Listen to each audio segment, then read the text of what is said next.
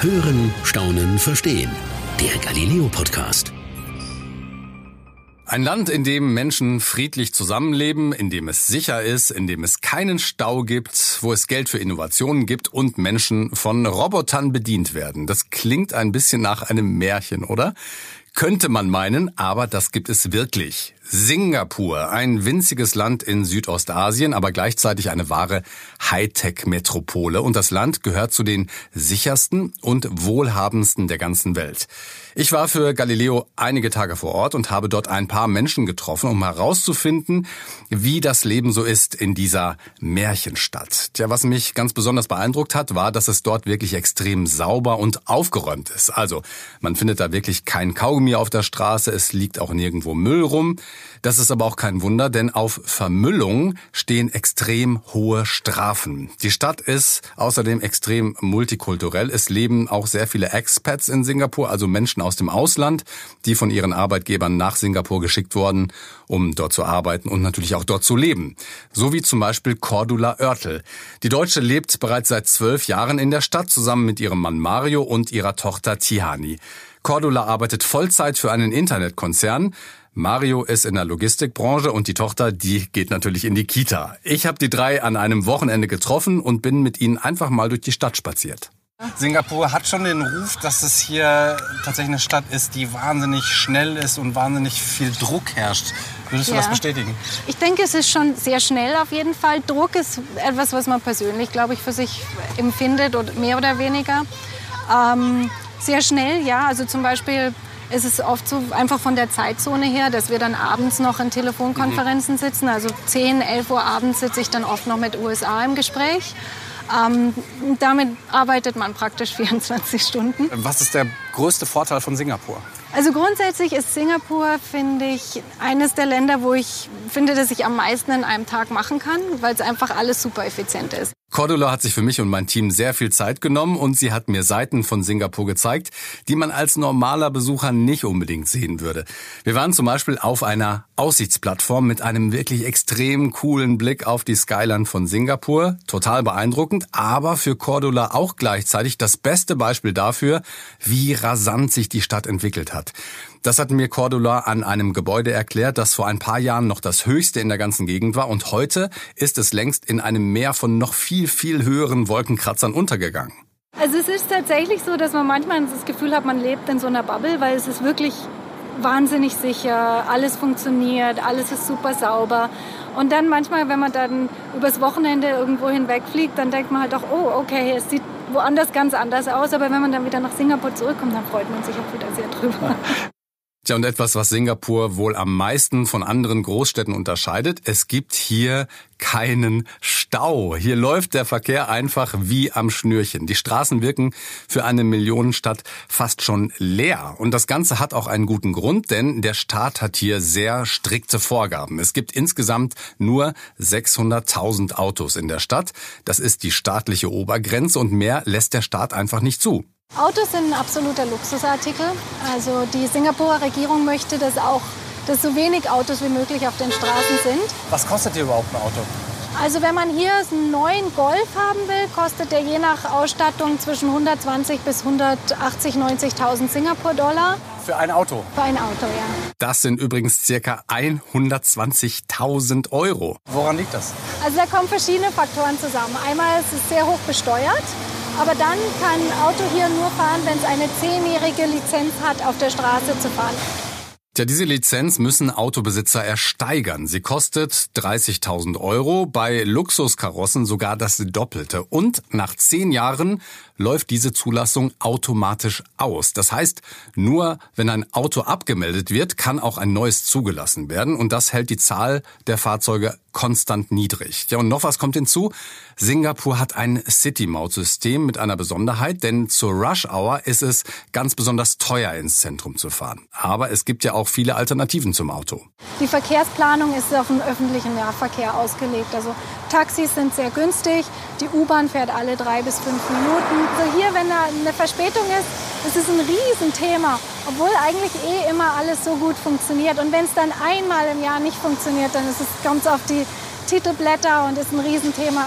Tja, und die Verkehrsplanung soll sogar noch effizienter werden. In Zukunft sollen alle Autos in der Stadt einen GPS-Sender an Bord haben. Damit wird dann in Echtzeit per Satellit überwacht, wer wann wo gefahren ist und dann wird individuell nach Fahrstrecke abgerechnet. Das hat zwar den Vorteil, dass die Singapurer damit Geld sparen können, aber ich habe Cordula Folgendes gefragt.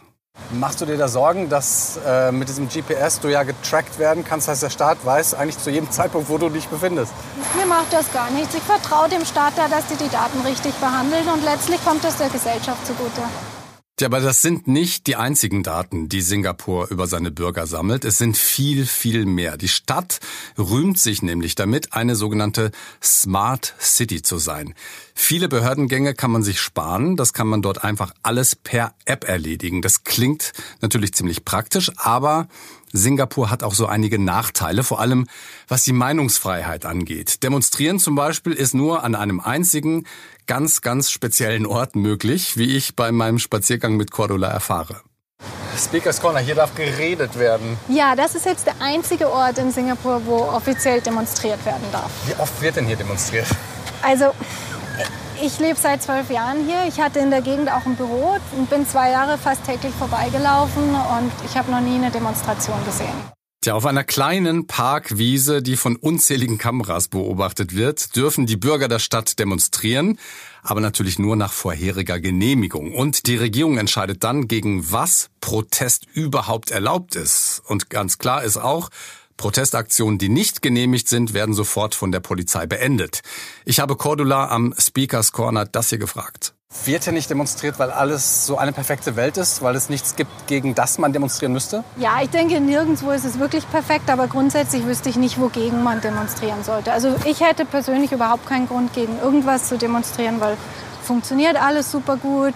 Ähm, Religionen werden alle toleriert, Rassen werden alle toleriert. Es ist alles super fair, alles sehr transparent, es gibt keine Korruption. Ich wüsste nicht, wogegen ich demonstrieren sollte. Die größte Demonstration findet einmal im Jahr statt, erzählt mir Cordula. Es ist die einer Minderheit. Homosexuelle, Transmenschen und ihre Mitstreiter treffen sich einmal im Jahr am Speakers Corner. Rund 2000 Teilnehmer demonstrieren dann für die Abschaffung eines umstrittenen Paragraphen, der die gleichgeschlechtliche Liebe unter Strafe stellt. Ich habe mich später dann auch noch mit einem der Demonstranten unterhalten. Er hat mir erzählt, dass es eine der wenigen Möglichkeiten ist, auf Ungerechtigkeiten aufmerksam zu machen. Er ist der Meinung, dass man es in dieser Stadt einfacher hat, wenn man ins traditionelle Rollenbild passt. Zwar sei es nicht so, dass die Polizei ins Privatleben eingreift direkt. Also da klopfen die Beamten jetzt nicht an die Tür. Aber ein homosexuelles Paar, das sich in der Öffentlichkeit zeigt, würde streng genommen ins Gefängnis kommen, wegen unangemessenen Verhaltens. Der Singapur ist eben keine Demokratie in unserem westlichen Sinn. Es ist eine parlamentarische, illiberale Republik. Es gibt zwar Wahlen, aber seit mehr als 50 Jahren hat nur eine Partei das Sagen, die PAP. Sie hält das Land streng unter Kontrolle und Sie hat es auch zu dem gemacht, was es heute ist. Früher war Singapur nämlich total arm, heute aber ist es eines der reichsten Länder der Welt. Mit einer extrem niedrigen Kriminalitätsrate. Und das liegt unter anderem daran, dass der Staat in fast alle Lebensbereiche eingreift. Ganz ehrlich, für uns Deutsche ist das nur schwer vorstellbar. Aber durch so extrem krasse Reglementierungen scheint im Staat alles perfekt zu laufen. Ja, aber die Frage ist, ist das wirklich so? Ich war zwei Wochen in dem Land unterwegs und habe dort mit vielen Menschen gesprochen, um herauszufinden, ob dort wirklich alle so glücklich sind, wie es scheint. Zum Beispiel Elaine Cole. Mit ihr habe ich über das Thema Wohnen geredet. Elaine ist in Singapur geboren und lebt zusammen mit ihrem Mann und mit ihrem Sohn in einer eigenen Vierzimmerwohnung. Hallo. Hi, Stefan. Hi, welcome. Please come in. Ja, typisch für Singapur sind riesige Wohnblöcke. Noch vor 50 Jahren gab es hier eine große Wohnungsnot, aber seitdem hat Singapur sehr viel getan und ein Riesenproblem von Megastädten gelöst. Denn heute gibt es in der teuren Millionenstadt viele erschwingliche Wohnungen für fast alle Bürger. 90 Prozent leben in den eigenen vier Wänden. Das ist eine Quote, von der wir in Deutschland ja meilenweit entfernt sind. Elaine hat für ihre Vierzimmerwohnung umgerechnet nur 350.000 Euro bezahlt und die Regierung sorgt dafür, dass es allen Singapurern möglich sein soll, eine eigene Wohnung zu besitzen. Elaine erklärt mir, dass jeder gebürtige Singapurer das Recht hat, eine Wohnung zu kaufen, aber man muss ein bestimmtes Alter haben und verheiratet sein oder zusammen mit den eigenen Eltern kaufen. Unverheiratete dürfen erst dann kaufen, wenn sie 35 Jahre alt sind. Singapurs Wohnungsmarkt ist staatlich gelenkt. 15.000 Wohnungen kommen pro Jahr dazu, denn Singapur plant nicht nur die Wohnblöcke, sondern gleich auch die ganzen Stadtviertel mit Supermärkten, Kindergärten, U-Bahn-Stationen und auch Spielplätzen. Und so sind bereits eine Million Wohnungen entstanden. Ganz interessant ist übrigens auch das Thema Finanzierung. Die Singapurer nutzen dafür nämlich einen Teil ihres staatlichen Rentenfonds. Für den Rest nehmen sie dann einen subventionierten Kredit auf und besonders günstig wird es, wenn gleich mehrere Generationen unter einem Dach leben. Aber jetzt kommt's, wer eine Wohnung erwirbt, der kauft sie nur für 99 Jahre. Danach fällt die Bleibe dann wieder komplett an den Staat zurück. Das Eigentum ist also abhängig vom Staat. Elaines Wohnung gehört ihr also nicht wirklich und das erklärt auch, warum Elaine in ihren eigenen vier Wänden nur sehr wenig verändern darf. Der Vertrag mit der Wohnbaugesellschaft gibt ihr vor, dass sie die Wohnung liest, also im Endeffekt nur eine Mieterin ist. Sie darf zum Beispiel nicht ohne Genehmigung etwas renovieren oder verändern. Die Regierung behält da die Oberhand the government still wants to mandate what you can, cannot do. Ja, und der Staat greift auch noch stärker ein. Elaine kann zum Beispiel als chinesischstämmige nicht einfach jede Wohnung kaufen. Nein, die Apartments werden, und das finde ich persönlich sehr spannend, nach Ethnien zugewiesen. Das klang für mich erstmal abwegig, aber dahinter steckt ein ziemlich smarter Plan, denn die Regierung will dadurch Ghettos verhindern. Menschen unterschiedlichster Herkunft sollen friedlich zusammenleben. Elaine erklärt mir, dass die Regierung will, dass sich die ethnische Zusammensetzung der Gesellschaft auch in den einzelnen Wohnblöcken widerspiegelt. Eine chinesische Familie kann nur die Wohnung einer chinesischen Familie kaufen und da Chinesen die Mehrheit stellen, gibt es hier eine große Nachfrage. Minderheiten dürfen deshalb nur an andere Minderheiten verkaufen. Singapur ist ein Multikulti-Staat. Zu 70 Prozent leben hier Chinesen, zudem noch Malaien, Inder und auch Europäer. Das Spannende ist, Rassismus und Auseinandersetzungen zwischen den Kulturen gibt es praktisch nicht. Dafür sorgt der Staat zum Beispiel ja auch mit seiner strikten Wohnpolitik. Und dieses friedliche Zusammenleben der Ethnien sorgt weltweit für Bewunderung. Tja, dass das auch wirklich so ist, zeigt der Arbeitsalltag von Elaine und ihrem Mann Ian. Er kommt aus Großbritannien und lebt bereits seit elf Jahren in Singapur. Der gemeinsame Sohn James ist zwei Jahre alt und geht in die Kita. 44 Stunden Arbeitszeit pro Woche sind Standard. Ja, da müssen sich die Familien wirklich gut organisieren. Elaine und Ian haben da übrigens Glück. Die arbeiten beide nämlich in derselben Bank und zwar in Vollzeit. Das ist völlig normal in Singapur und auch genau so gewollt, hat mir Ian erklärt. The government um, actually encourage it. So that's why the um ja, er sagt, dass die Regierung Familien sogar dazu ermutigt. Deshalb gibt es in der Stadt so viele Angebote für Kindergärten und Kindertagesstätten. Für jedes Einkommen ist da etwas dabei. Die Eltern gehen spätestens vier bis fünf Monate nach der Geburt ihres Kindes wieder arbeiten. After four five months. Ja, und deshalb haben viele Familien in Singapur übrigens auch eine Haushälterin, die übernimmt dann oft auch die Kinderbetreuung. Bei Elaine und Ian ist das anders, die verzichten darauf und kümmern sich selbst um alles. Aber der kleine James verbringt etwa zehn Stunden pro Tag in der Kita. Ja, für Elaine ist das völlig normal. Sie sagt, dass viele Kinder sogar noch viel länger als ihr James in der Betreuung sind. Es ist eben ein langer Tag für alle, sagt sie. Ja, zumindest ist der Kindergarten von Sohn James gleich um die Ecke. Die Regierung sorgt nämlich dafür, dass Familien alles in der Nähe haben. Die Eltern sollen sich auf das Wesentliche konzentrieren können. Das Leben soll so angenehm wie möglich sein. So ist zumindest das Versprechen der Regierung und sie sorgt ja auch gleichzeitig für genügend Wohnraum. Gerade wird zum Beispiel ein neues Hightech-Stadtviertel gebaut mit rund 40.000 neuen Wohnungen. Und das Interessante, diese Wohnungen sollen alle smart sein. Der praktische Nebeneffekt für die Regierung, so lassen sich viele Daten der Bewohner von der staatlichen Wohnbaugesellschaft einsammeln. Also bei uns in Deutschland würden da wohl sehr schnell alle Alarmglocken schrillen. Aber in Singapur ist das eben anders und diesbezüglich hatte ich eine ganz besondere Ehre. Ich durfte nämlich den obersten Smart Nation Planer treffen. Chan Chiao Ho heißt er und seine Abteilung wird Hive genannt, also der Bienenstock. Ich durfte ihn genau dort treffen im Allerheiligsten. Und das war schon, muss ich sagen, ein ziemlich cooler Ort. Hat mich alles ein bisschen an ähm, hippe Kreativbüros im Silicon Valley erinnert. Und das ist ja auch genau der Anspruch. Denn hier will man vordenken. Singapur möchte man immer mehr vernetzen und den Bürgern das Leben erleichtern durch smarte Ideen. Und eines dieser Projekte ist eine App namens SingPass.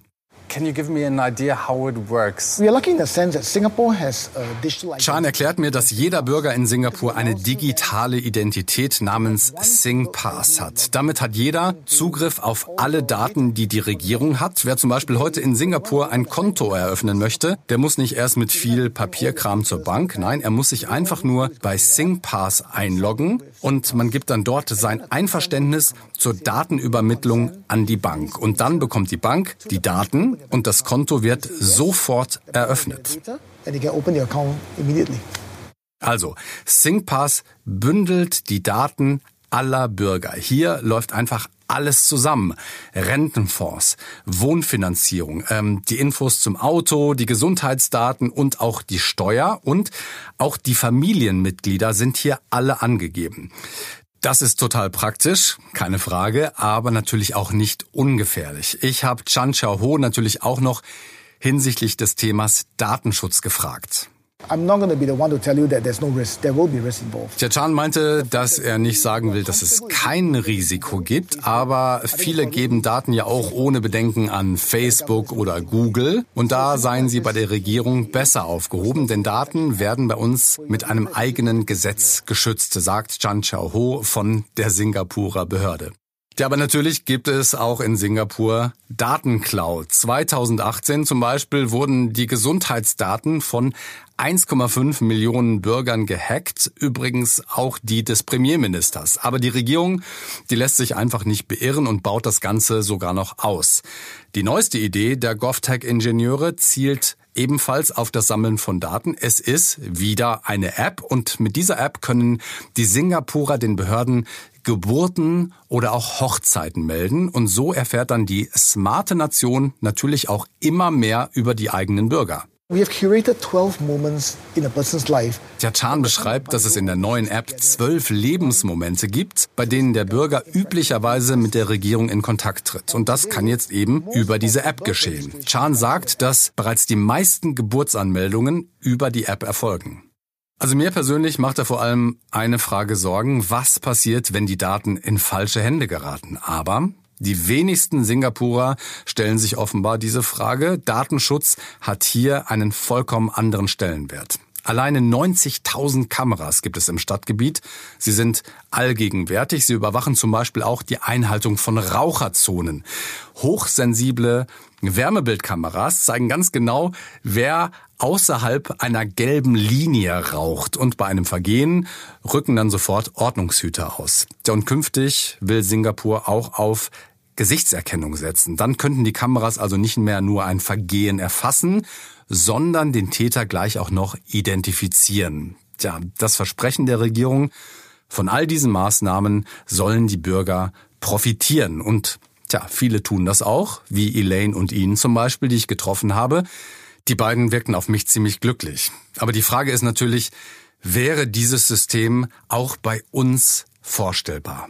Ich persönlich glaube nicht. Erstens, weil wir Deutschen viel, viel kritischer sind, was den Datenschutz betrifft. Das wäre bei uns niemals umzusetzen. Und zweitens, will man tatsächlich in einem Land leben, in dem der Staat jeden Schritt und Tritt verfolgen kann. Also ich persönlich möchte das nicht, aber am Beispiel Singapur kann man sehen, dass eine Smart Nation, die gleichzeitig eine Datenkrake ist, durchaus sehr erfolgreich sein kann. Das war's für heute beim Galileo Podcast.